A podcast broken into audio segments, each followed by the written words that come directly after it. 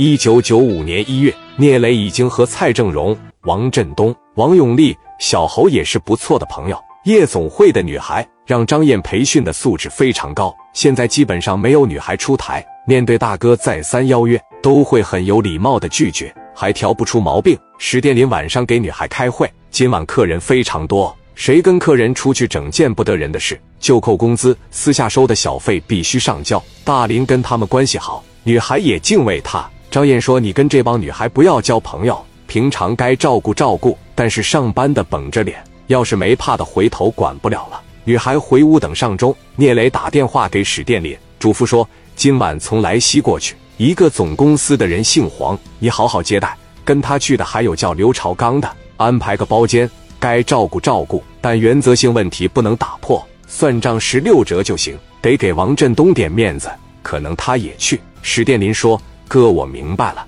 晚上十一点也是最忙的时候，外边来了有十二三个喝的五迷三道。”直接就找史殿林。史殿林见着领头黄总，谁是史殿林？咱提前打好招呼了，怎么没人接待？史殿林来到跟前，握手说：“黄总你好。”黄总说：“老弟，咱还有没有包房？”史殿林说：“包房有，女孩也留着呢。”黄总说：“一共就这十多个兄弟，你看着安排。”刘朝刚往前一站，史殿林伸手说：“你好，我是这的总经理。”刘朝刚说什么总经理？不就是看场子的吗？赶紧给我们黄总整个包房完，女孩一定要漂亮。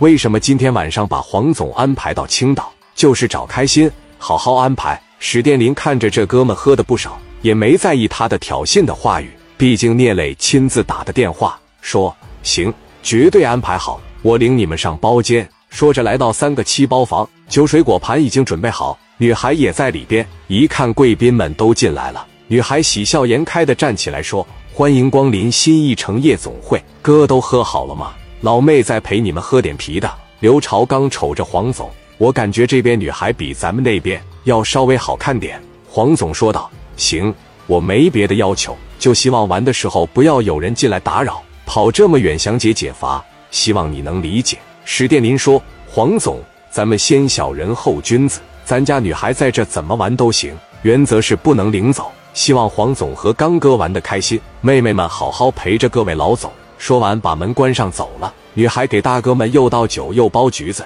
哥，我叫雪莉，雪莉哥脑袋有点不太好受，喝多了。女孩往大哥腿上一坐，两手揉着太阳穴。刘朝刚是混社会的，有个亲哥哥叫刘朝龙，被称为莱西双龙，不把小姐当人，什么无理的要求都提。姓黄的给旁边服务生说：“给你三百块，去超市买点蜡烛。”两根麻绳、眼罩什么的，剩下的全是你的。服务生来到超市，一共花了不到二十块钱，剩下的全拿了。回到屋里，把东西一摆，有的女孩心里就开始抵触，感觉不对。刘朝刚说：“姑娘，先别跳了，都坐着，黄总安排你们几个要把眼罩什么的戴上。”女孩问：“大哥，戴眼罩干什么呀？”刘朝刚说：“让你们戴就戴上，我们黄总要的就是视觉冲击感。”